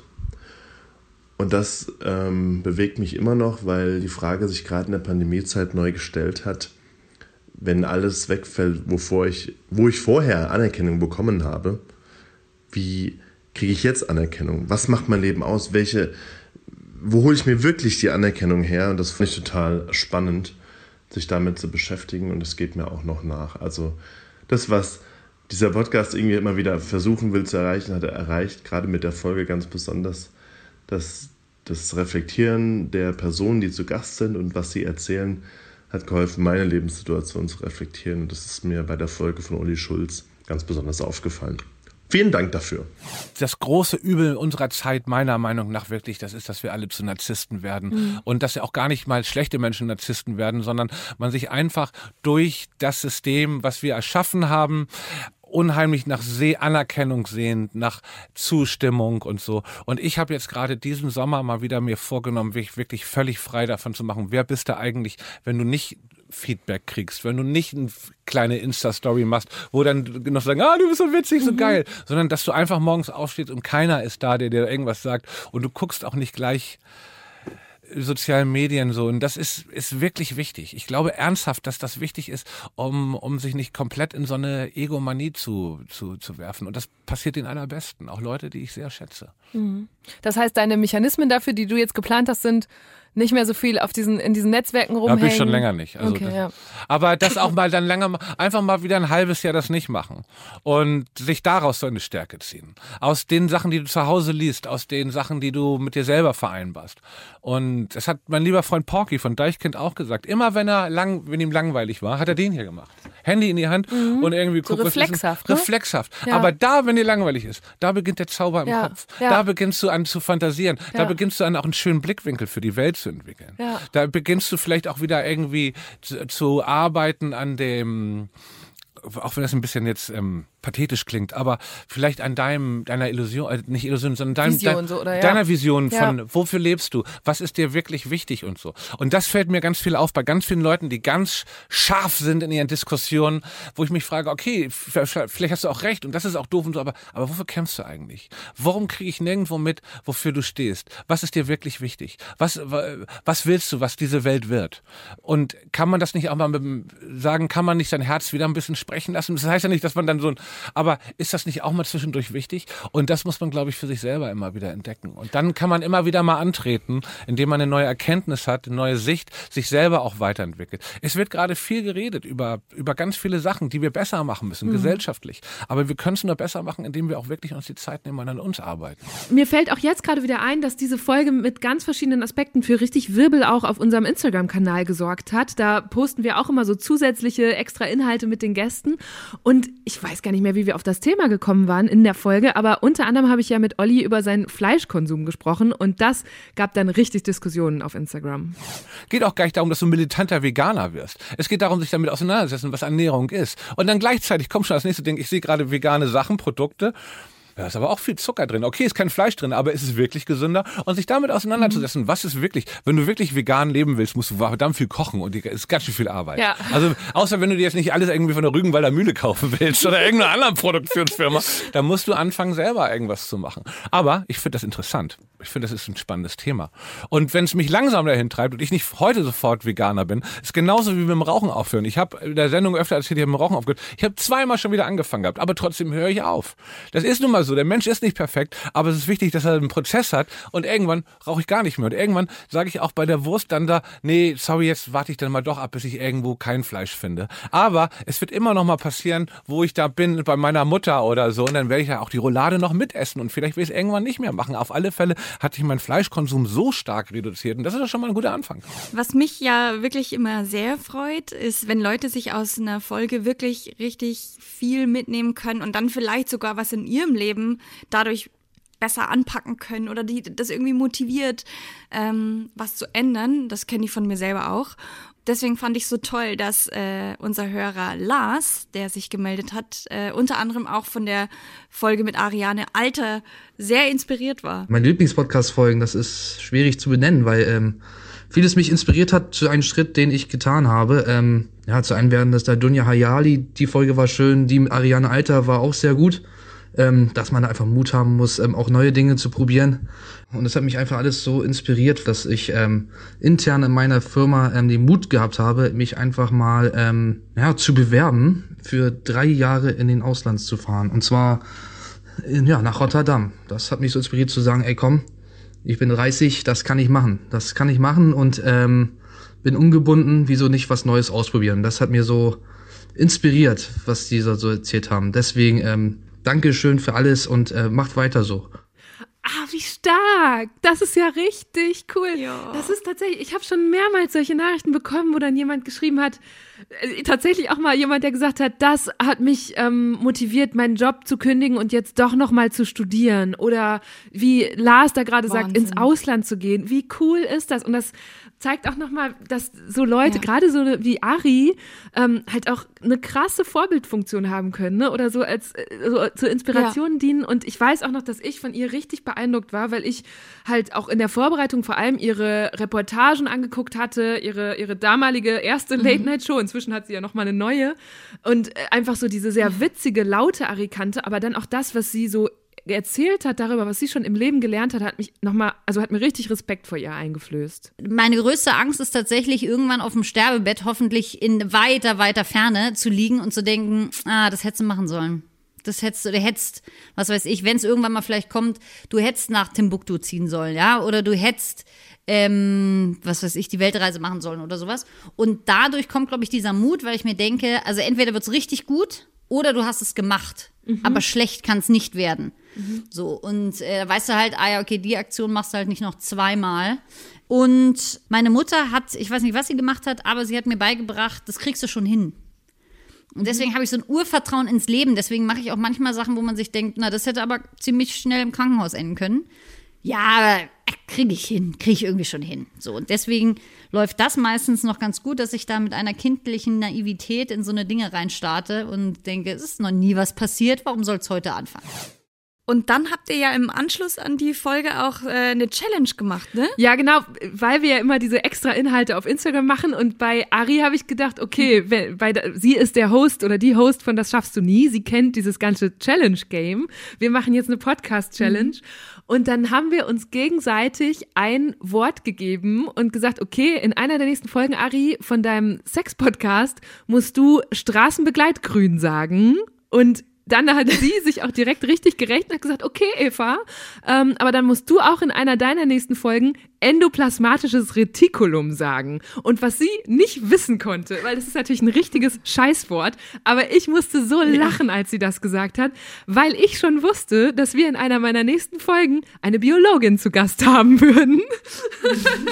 Und dann war es tatsächlich auch überhaupt nicht schwer, in der Folge mit Jasmin Schreiber, der tollen Jasmin Schreiber, mal kurz endoplasmatisches Retikulum zu droppen. Ich habe auch manchmal das Gefühl, bei manchen Themen, die mich im Studium so sehr leidenschaftlich bewegt haben oder mit denen ich ganz viel Zeit verbracht habe, dass, dann musste ich mir selber so einreden, dass die quasi jetzt halt so in Tupperware sind und sich da frisch halten und irgendwann mache ich das auf und dann kann man es bestimmt noch mal zu was gebrauchen, auch wenn es jetzt gerade Ist auch so. Ja, ne? Ich habe auch so ein paar Sachen so, warum weiß ich immer noch endoplasmatisches Retikulum, äh, ne, so das ist so einer der Begriffe, die allen hängen bleiben und ich kann damit heute nichts mehr anfangen, aber gut. Ähm, Sag das nicht. Galgenmännchen, Scrabble, hallo?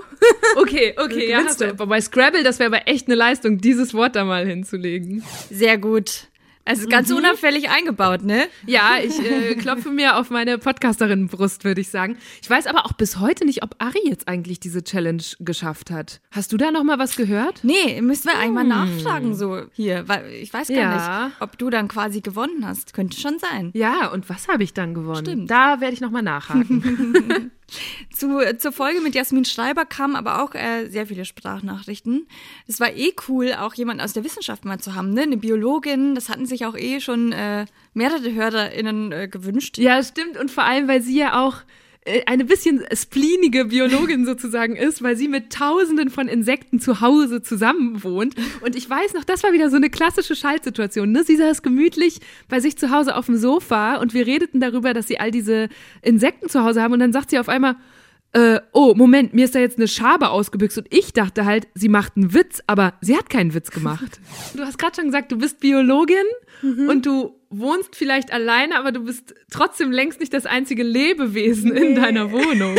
Ich bin der Unterzahl hier. Also wer wohnt damit alles? Also es wohnen ähm, auf jeden Fall schon mal pflanzenmäßig über 80 Zimmerpflanzen und dann ein komplett bepflanzter Balkon, also es ist ziemlich grün.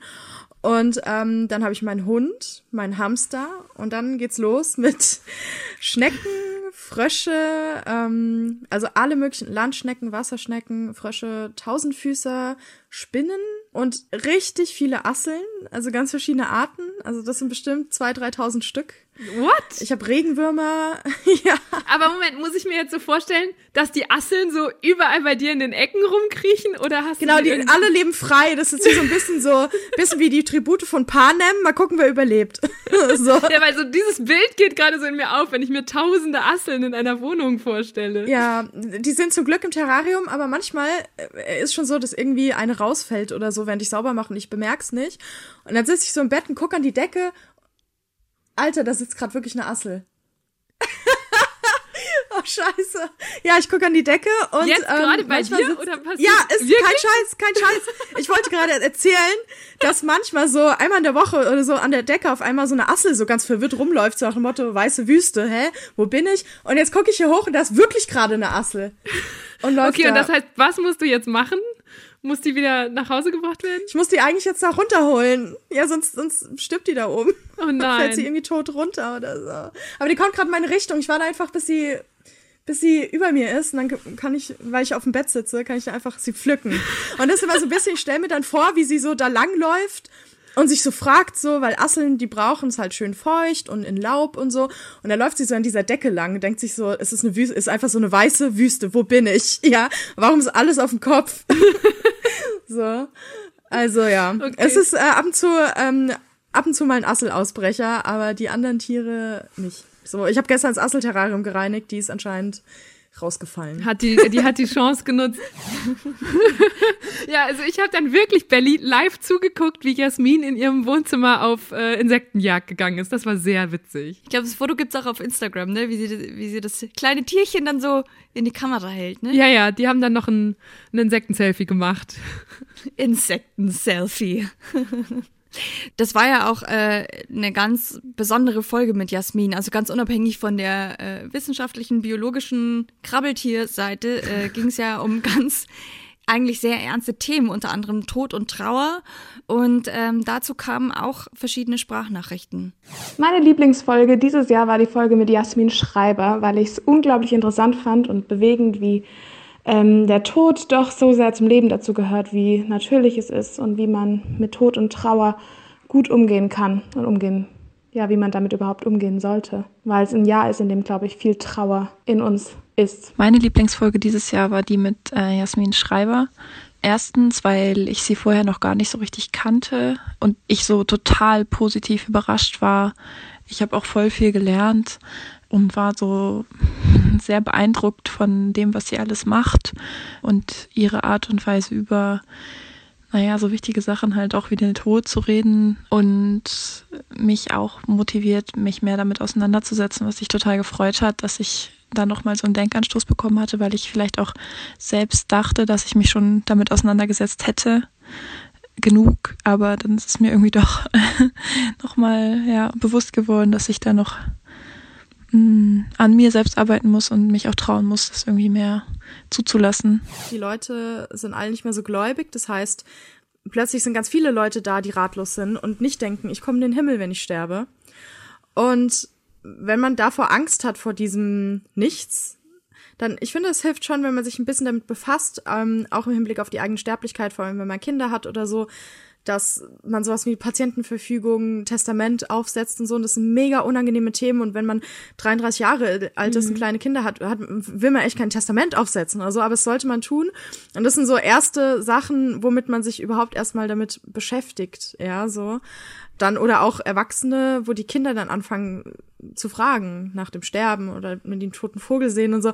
Dann denke ich immer so, je früher man damit anfängt, sich zu beschäftigen, umso besser, weil dann das wie aufschieben. So, je mehr man es aufschiebt, umso schlimmer wird's. Und ähm, keine Ahnung, mal auf dem Friedhof spazieren gehen. Viele Leute können ja nicht mal das und ähm, lauter kleine Schritte oder sich überlegen, ähm, was fände ich für mich ein gutes Sterben zum Beispiel? Wie würde ich mir meinen Tod wünschen? So oder wie stelle ich mir meine Beerdigung vor? So kleine Gedankenexperimente, dass man das so ähm, versucht auf etwas runterzudampfen, was alltäglich ist, was es ja ist.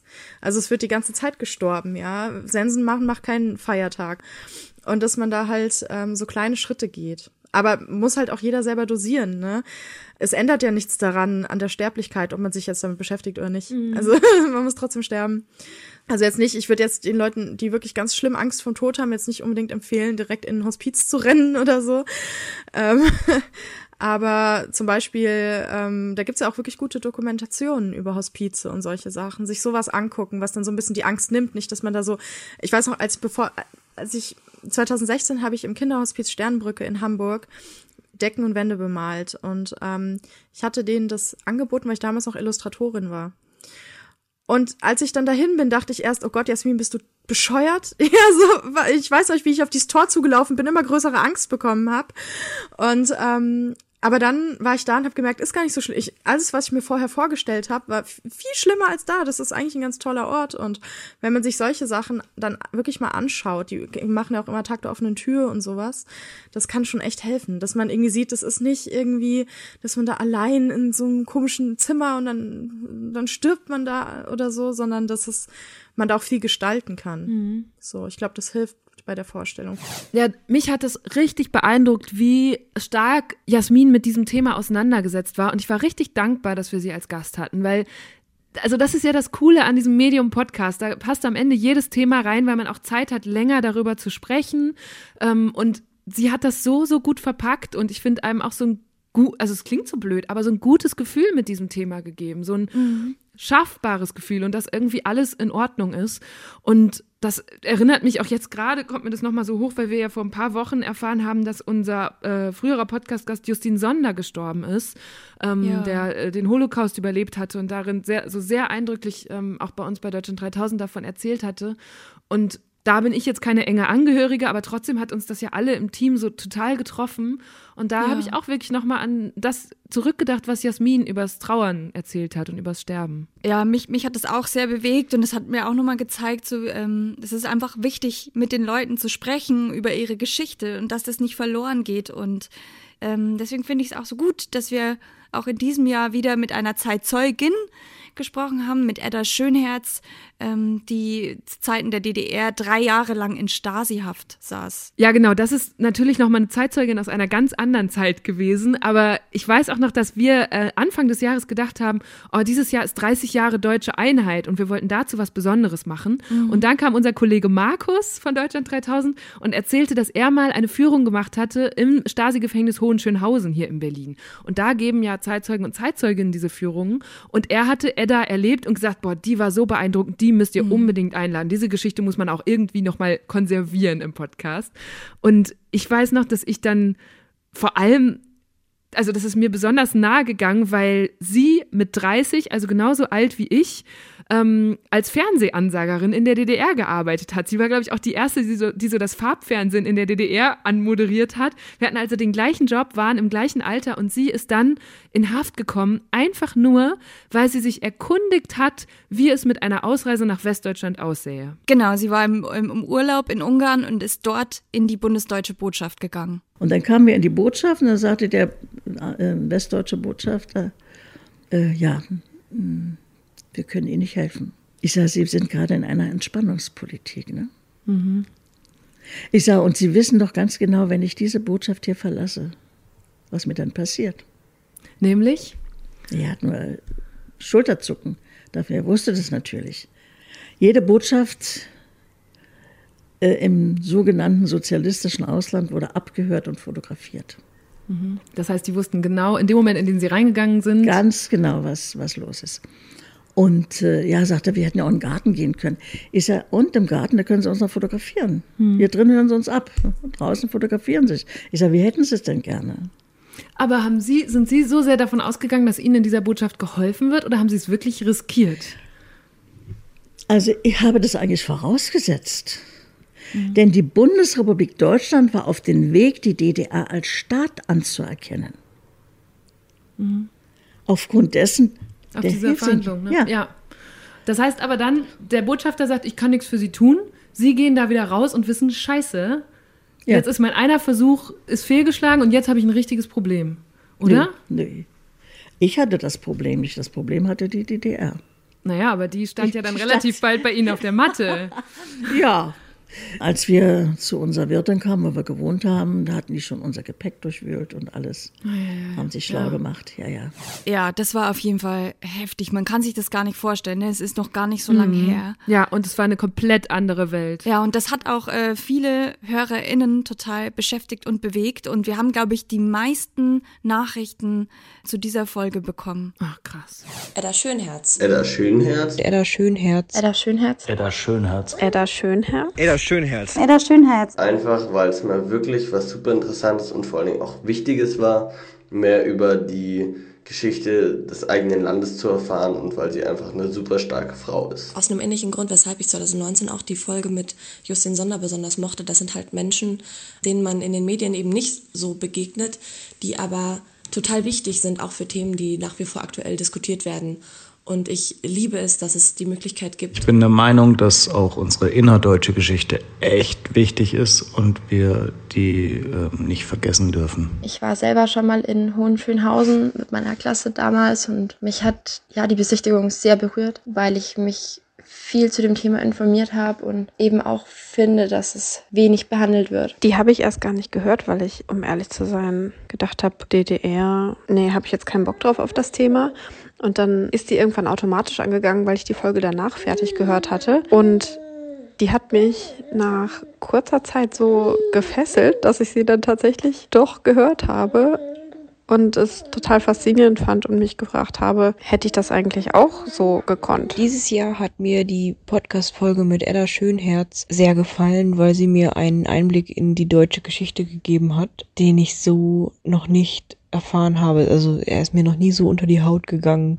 Ja, das ging mir auch so, weil Belly ehrlich gesagt, ich glaube, darüber haben wir auch kurz in der Folge gesprochen, ne? Das war ein Thema, zu dem ich nie so richtig einen Zugang gefunden habe, obwohl das halt deutsche Geschichte ist, die überhaupt nicht lange zurückliegt. Aber in der Schule wurde das tatsächlich auch bei mir so gut wie nicht behandelt. Oder wenn, dann war Geschichtsunterricht immer so Politik und Jahreszahlen, aber nie Ja. diese persönlichen Schicksale und wie sich das wirklich auf den Alltag der Menschen ausgewirkt hat. Und dann zu hören, wie eindrücklich Edda das alles schildert, also diese ganzen Haftbedingungen, die Isolation oder auch dieses ständige, diese st- ständige Schikane bei den Vernehmungen, das hat mir das wirklich, also so eindrücklich habe ich das noch nie gehört. Ja, und das ist so krass, weil sie ja sogar gesagt hat, irgendwann hat man sich sogar auf die Vernehmungen gefreut, weil es eine Abwechslung war. Wenn er sie bestrafen wollte, weil sie nicht so, äh, wie das nicht so lief, wie er sich das vorgestellt hat, dann hat er einen, eine Woche nicht geholt. Und dann sehen sie sich wieder danach, vernommen zu werden. Das ist die einzige Abwechslung, die sie haben, außer den Freigang am Tag, der eine halbe Stunde dauern sollte, damit sie, äh, damit sie lüften können, ja, äh, oder frische Luft mal ne, äh, zu sich nehmen können, einatmen können. Denn in der Zelle war ja auch, das, die besteht aus Glasbausteinen und dahinter das Gitter. Also sie können gar nicht rausgucken. Sie sind auch ähm, visuell völlig, äh, völlig isoliert. Sie müssen eine Liegeerlaubnis bekommen, damit sie sich am Tag hinlegen können. Sie müssen eine Leseerlaubnis bekommen. Und wenn sie nicht kooperativ sind, bekommen sie gar nichts. Das heißt, da wurde auch permanent dann ja in die Zelle geguckt, ob sie sich nicht gerade Ja, hingelegt natürlich, haben. auf dafür gab es ja extra diese Wachteln Ja. und Wärter. Wachteln nannten wir die Wachtpersonal. ne? äh, die haben wir dauernd beobachtet, natürlich. Ob sie auf der Toilette saßen, ob sie sich gewaschen haben.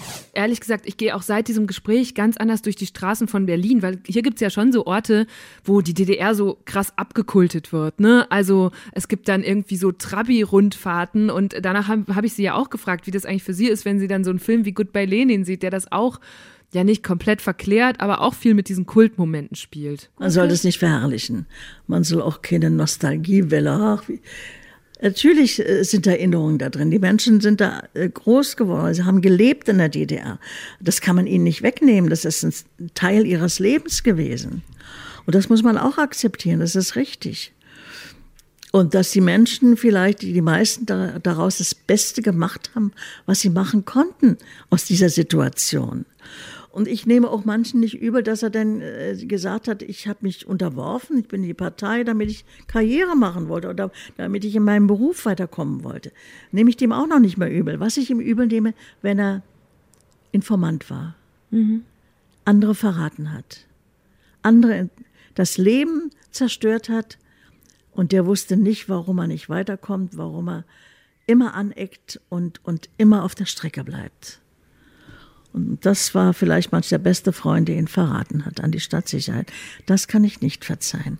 Dann soll der mir genau erklären, was in ihm vorgegangen war, warum er dessen Leben zerstört hat und wie er heute damit lebt. Wo waren Sie eigentlich am 9. November 89? Ich habe, war im Studio, ich hatte Nachrichten gelesen. Diese Rund- Nachrichten haben Sie verkündet? Naja, nee, ich war drin und auf einmal kommt der Redakteur und legt mir einen Zettel vor die Nase. Und ich gucke so, oh, die Grenzen sind offen. Nee, ich konnte nicht mehr sprechen. Sie waren so baff da, von der Nachricht. dann habe ich gesagt, liebe Zuschauer, Sie werden mir entschuldigen, wenn ich meine Nachrichten jetzt einen anderen übergeben muss. Ich sage, ich kann nicht weitersprechen. Und Sie werden gleich erfahren, warum. Oh, da krieg sogar ich jetzt Gänsehaut, weil gerade, also ich fand gerade die Vorstellung, dass im Westen, im westlichen Fernsehen die ostdeutsche Moderatorin verliest, Leute, die Grenzen sind offen. Aber ich kann auch sehr gut verstehen, dass sie einen Kloß im Hals hatten. Ja, ich konnte nicht mehr. Eva, du kannst dir nicht vorstellen, was ich alles versucht habe, um diesen Ausschnitt zu finden von Eddas Nachrichtenansage. Oh, das hat mich so gewurmt. Oh, das wäre auch Ja. so cool gewesen, den zu haben. Aber wahrscheinlich gibt's dann gibt's da kein Archivmaterial mehr aus Genau. Ja. dieser Zeit oder wie verschwindet sowas dann? Also ich habe mit wirklich sämtlichen Archiven telefoniert, ähm, aber das, dadurch, dass das eine Ansage war und kein Beitrag, ich glaube, die Beiträge werden Mhm. wohl eher archiviert als ähm, so Zwischenansagen. Ja, krass. Ich weiß noch, dass es ja so ein, zwei Beispiele gab aus Eddas späterer Zeit dann, als sie auch in der Bundesrepublik moderiert hat. Da kann man was auf YouTube finden. Aber genau diesen äh, Ausschnitt hätte ich natürlich richtig, richtig gerne auch gehört. Das zeigt aber ja auch nochmal generell, wie sch viel schwerer natürlich es nochmal ist, journalistisch der, über eine Zeit zu arbeiten, die nicht jetzt gerade ist, sondern Jahrzehnte her ist. Weil natürlich versuchen wir ja immer auch alles so zu fact-checken. Wenn jetzt irgendwer uns eine Zahl, eine Statistik hinwirft im Gespräch, dass wir dann gucken, stimmt das denn wirklich, was die Person gesagt hat? Auch wieder sowas, wo man sehr gut ne, diese Kopfstimme einsetzen kann, von der wir da vorhin schon gesprochen haben. Aber das ist natürlich viel schwerer, wenn es um was geht, was irgendwie in den 70er Jahren passiert ist. Und das finde ich auch bei diesen Zeitzeugengesprächen immer Mhm. ja so äh, viel schwieriger. Stimmt, man muss halt auch immer sehen, es ist halt eine Erfahrung einer Person. Du kannst es nicht auf alles beziehen. Ja, aber weißt du, was mir jetzt gerade wieder einfällt? Apropos Zeitzeuge, ich hoffe, er nimmt es mir nicht übel. Aber Matze Hielscher, mit dem haben wir doch auch über äh, 30 Jahre Einheit und so gesprochen und über seine Jugend in Ostdeutschland. Und das weiß ich noch, das fand ich auch richtig witzig. Und dann hast du ja in dieser DDR im Wandel oder in diesem Land im Wandel, ja, das Ja. war ja nicht mehr die DDR, eine Ausbildung zum Lampenverkäufer gemacht. Und ich habe mich gefragt, was genau lernt man da so? Also Lampenverkäufer war es nicht ganz. Es war, ähm, eigentlich war es tituliert mit Einzelhandelskaufmann. Ähm, also ich bin nicht losgegangen und gesagt, ich werde Lampenverkäufer, sondern es war das große Versprechen des Einzelhandelskaufmanns. Und dann hatte aber, dann läuft, durchläuft man so alle möglichen Abteilungen und unter anderem auch die Lampenabteilung.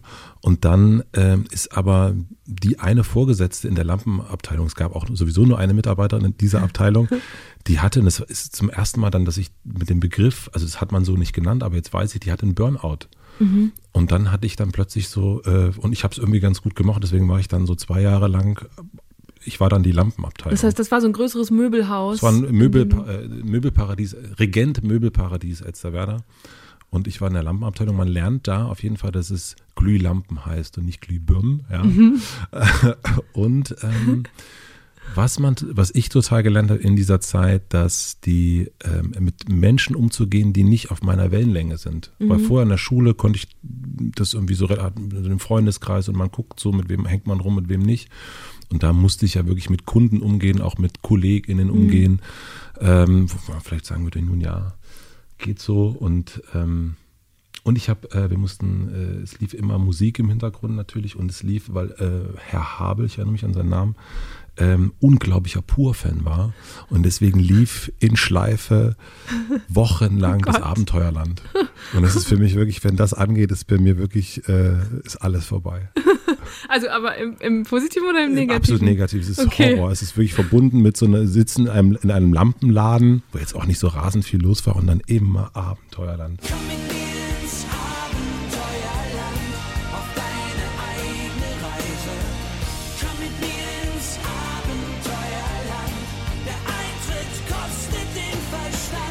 Es war halt auch einfach ein Hit. Ja. Oh, ich, ich bin jetzt schon sauer, weil ich jetzt wieder den Ohrwurm haben werde den Ja. ganzen Tag. Aber das erinnert mich auch dran. Boah, Belly, hier, Stichwort Schweißausbruch, ne? Das war auch ein Gast, Matze, der mir dann am Tag, als die Folge veröffentlicht wurde, eine Sprachnachricht geschickt hat und ich bin wirklich, mir ist das Herz in die Hose gerutscht, weil ich mich so erschrocken habe. Hallo, hallo. Hast mir heute Morgen einen richtig geilen Schocker verpasst. Auf dem Weg zur Arbeit habe ich die Folgen angefangen. Und ähm, hier so äh, auf, der- auf der Hälfte kommt dann plötzlich pur um die Ecke. Ja, ja, ja, ja. Sofort war ich wieder Möbelparadies Elsterwerda bei Herrn Habe. Und jetzt muss ich zum Therapeuten. Nein, Quatsch. Also, vielen, vielen lieben Dank. Ich freue mich sehr, den Rest nachher noch zu hören. Ich hoffe, es kommt nicht noch mehr ähm, purige Überraschungen. Ich nehme an, aber den Gang machst du nicht zweimal. Das wäre schon sehr endgegnermäßig. Ja, und weißt du, als der nämlich gesagt hat, du hast mir so einen Schocker verpasst, da dachte ich so, ach du Scheiße, ja. haben wir irgendwas falsch gemacht? Ist er jetzt sauer? Ähm, wa was ist der Fehler? Und dann kam ja. das und dann war ich wieder beruhigt, weil ich dachte, okay, Matze, ja, damit musst du klarkommen. Aber ich war richtig so, oh mein Gott. Ich, ich kann es total verstehen. Ich musste ein bisschen schmunzeln, als ich die, die Hörer- und Hörerinnen-Nachrichten durchgehört habe, denn äh, da war auch jemand dabei, der uns, glaube ich, ein bisschen mit dem Podcast von Matze, also Hotel Matze, verwechselt hat. Meine Lieblingsfolge ist die mit Luke Mockridge, weil mich, also bei vielen anderen weiß man, ah, man lernt ein bisschen mehr über die Person, aber oder was die so macht und wofür die steht. Und Luke Mockridge hat mich einfach am meisten überrascht, weil der einfach so ganz anders war, als ich das erwartet hatte tatsächlich. Also dass er zum Beispiel erzählt hat, er war in der Familie der Uncoolste und war zwischendurch auch ganz unglücklich. Und ähm, ich fand den mega offen.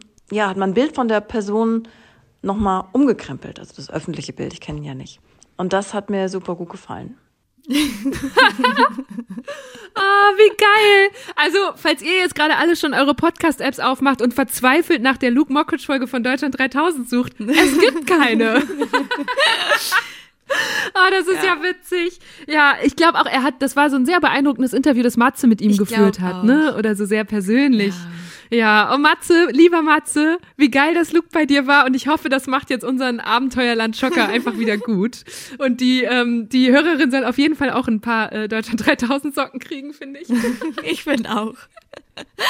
Ehrensocken. Aber ja. das ist ja auch, also darauf wurde ich jetzt auch schon öfter angesprochen. Natürlich, ne? Es gibt inzwischen richtig viele Interview-Podcasts in Deutschland und auch einfach richtig viele gute. Ich höre ja auch zum Beispiel gerne bei Matze rein.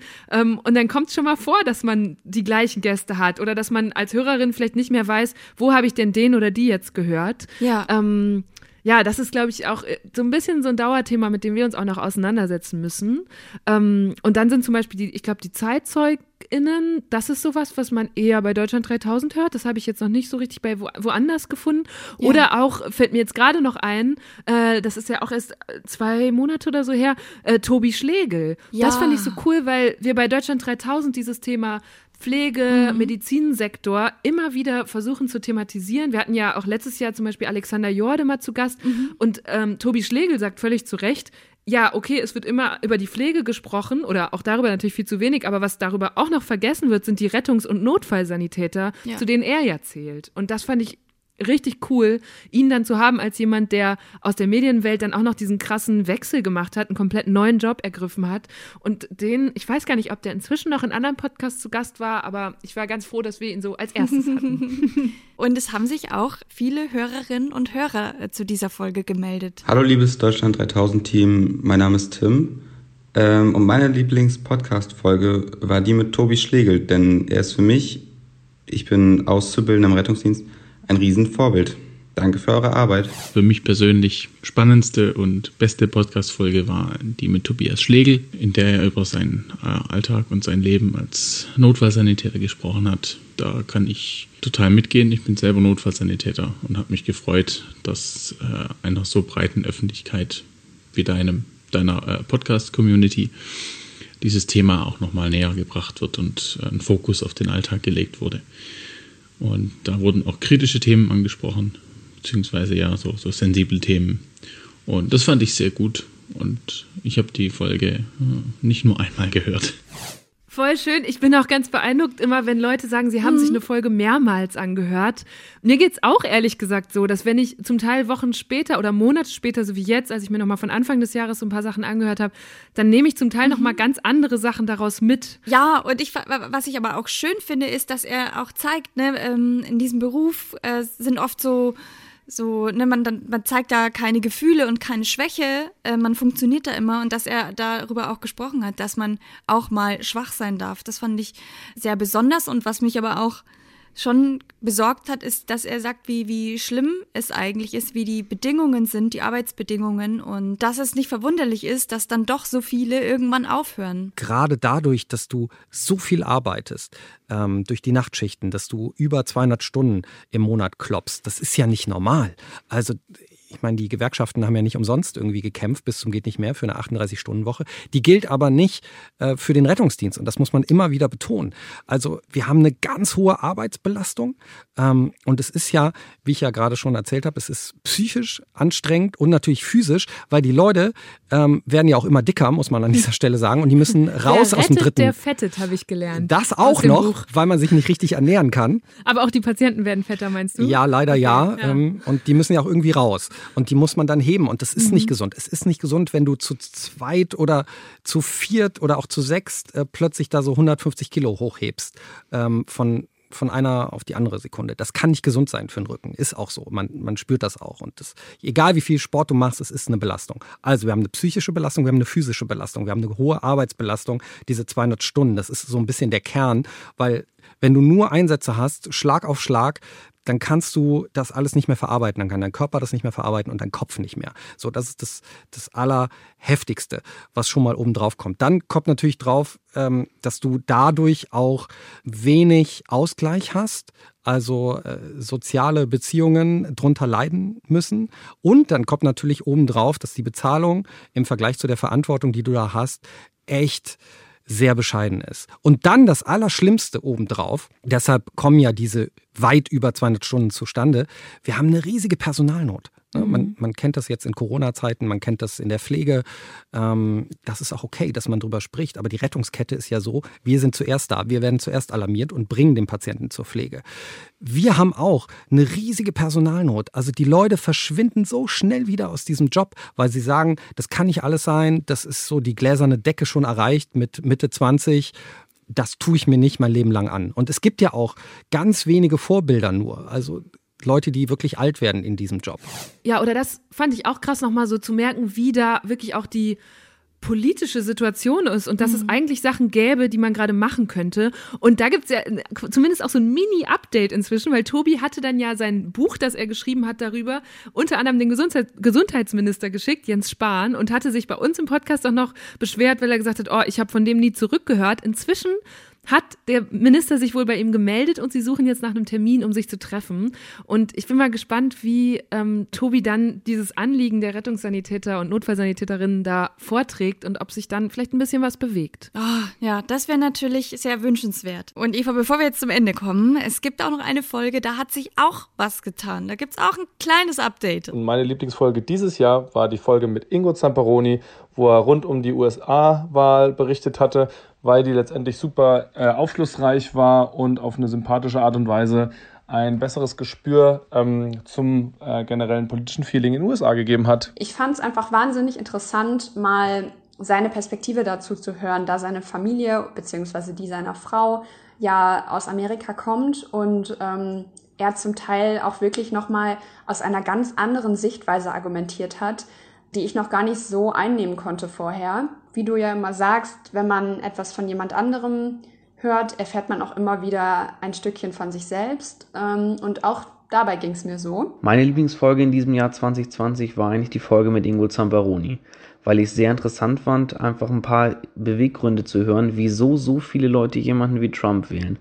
Außerdem wurde Trumps Politik etwas beleuchtet und mehr darüber besprochen, wofür er politisch überhaupt steht und weniger darüber, welche Posts er denn bei Twitter veröffentlicht hat. Ich ähm, habe dadurch nochmal einen ganz neuen Blick auf die US-Wahl bekommen. Ich fand es super spannend, ähm, Ingo Zamperoni mal außerhalb der Tagesthemen zu erleben, so im lockeren Gespräch mit Eva zusammen. Und es war sehr erfrischend zu hören oder erleuchtend zu hören, wie er ähm, Licht ins Dunkle gebracht hat, was die US-Wahl anging weil es für mich absolut unverständlich war, dass trotzdem noch so viele Leute Trump gewählt haben. Oh, das freut mich voll zu hören, dass den Leuten diese Folge so geholfen hat, weil das war ja auch genau unser Ziel damit. Ja. Ne? Ich hatte wirklich immer gedacht, okay, da erscheint eine Folge eine Woche vor der US-Wahl und ich kenne das von mir selber oft, dass dann irgendwie sind auf einmal ist dann die Wahl da und man hat so mitbekommen, okay, seit Monaten wurde, wurde irgendwie darüber gesprochen, aber ich bin dann jetzt trotzdem nicht tief im Thema und mein Wunsch war wirklich, dass wir einmal kurz die Leute nochmal so abholen, so nächste Woche ist diese Wahl, hier ist alles, was du dazu wissen musst und dann war natürlich spannend, weil ja Ingo auch von seiner Familie so erzählt erzählt hatte. Meine Frau ist eine glühende Demokratin, äh, schon immer gewesen, aber auch vor vier Jahren besonders, weil sie endlich, ich finde zu Recht, eine Frau an der Spitze des Landes sehen wollte. Und ähm, mein Schwiegervater ist, der hat zwar auch mal demokratisch gewählt, sagt er, und sieht sich als Independent eigentlich, aber der ist in den letzten Jahren immer ich sag mal, konservativer geworden und der ist ein überzeugter Trump-Wähler. Und dieser Clash, der wirklich auch schwer zu vereinbaren ist, führt, also im letzten September war er zu, bei uns zu Besuch in Hamburg, der war kaum durch die Tür und hatte den Koffer abgelegt, da ging es gleich schon los, weil Trump gerade was gesagt hatte an dem Morgen oder am Tag zuvor. Und dann, und dann hatte ich das Gefühl, dass es mittlerweile, die haben schon immer sich gekloppt, meine Frau und ihr Vater, aber mittlerweile ähm, also politisch, ne? Ähm, mittlerweile kommt das schnell an so einen Punkt, wo man total ja, nicht verzweifelt, aber so wirklich so aufgibt und ach, du willst es ja nicht kapieren und die, die Arme in die Luft wirft und, und, und auch sehr persönlich schnell wird, mhm. sodass beide schnell zu einem Punkt kamen, wenn sie telefonieren zum Beispiel, dann schnell sagen, ah du, ich muss die Kinder versorgen oder ah, ich muss gerade den Hund rausbringen oder so, damit man gar nicht erst dahin kommt, sich vielleicht zu verletzen verbal und das etwas wagt, was sagt, was einem im Nachhinein dann leid tut. Und, und das geht vielen Familien so. Immerhin reden die beiden doch miteinander und haben an sich ein gutes Verhältnis, aber was wir dann oft machen, ist dann über, über Sport zu sprechen. Über die Green Bay Packers zum Beispiel. Meine Familie kommt aus Green Bay. Wir haben leider gerade verloren groß, aber ähm, grundsätzlich äh, war der Saisonstart recht erfreulich. Also das ist äh, dann so, so Safe Terrain. Ich bin manchmal so ein bisschen so ein Puffer zwischen den beiden. Deswegen fand ich es so spannend, dann Ingo zu hören, der eben einerseits diese sehr professionelle journalistische Expertise hat und aber auch noch die persönliche Geschichte, wie dann seine Einschätzung war. Weil ich habe ihn ja auch wirklich gefragt, was glaubst du, wer da jetzt gewinnt? Das ist, ähm, das ist schwer, schwer vorauszusagen. Aber ich glaube, wir, wir machen es uns zu einfach, wenn wir denken, ah, den müssen die doch jetzt abwählen. Das kann mhm. doch nicht. Mhm. Das war ein Ausrutscher von mir aus, aber jetzt müssen wir doch gesehen haben. Uh -uh. Die Begeisterung, die ich bei meiner Drehreise jetzt im Land festgestellt habe äh, gegenüber der Begeisterung für Joe Biden, die war bei Trump deutlich höher.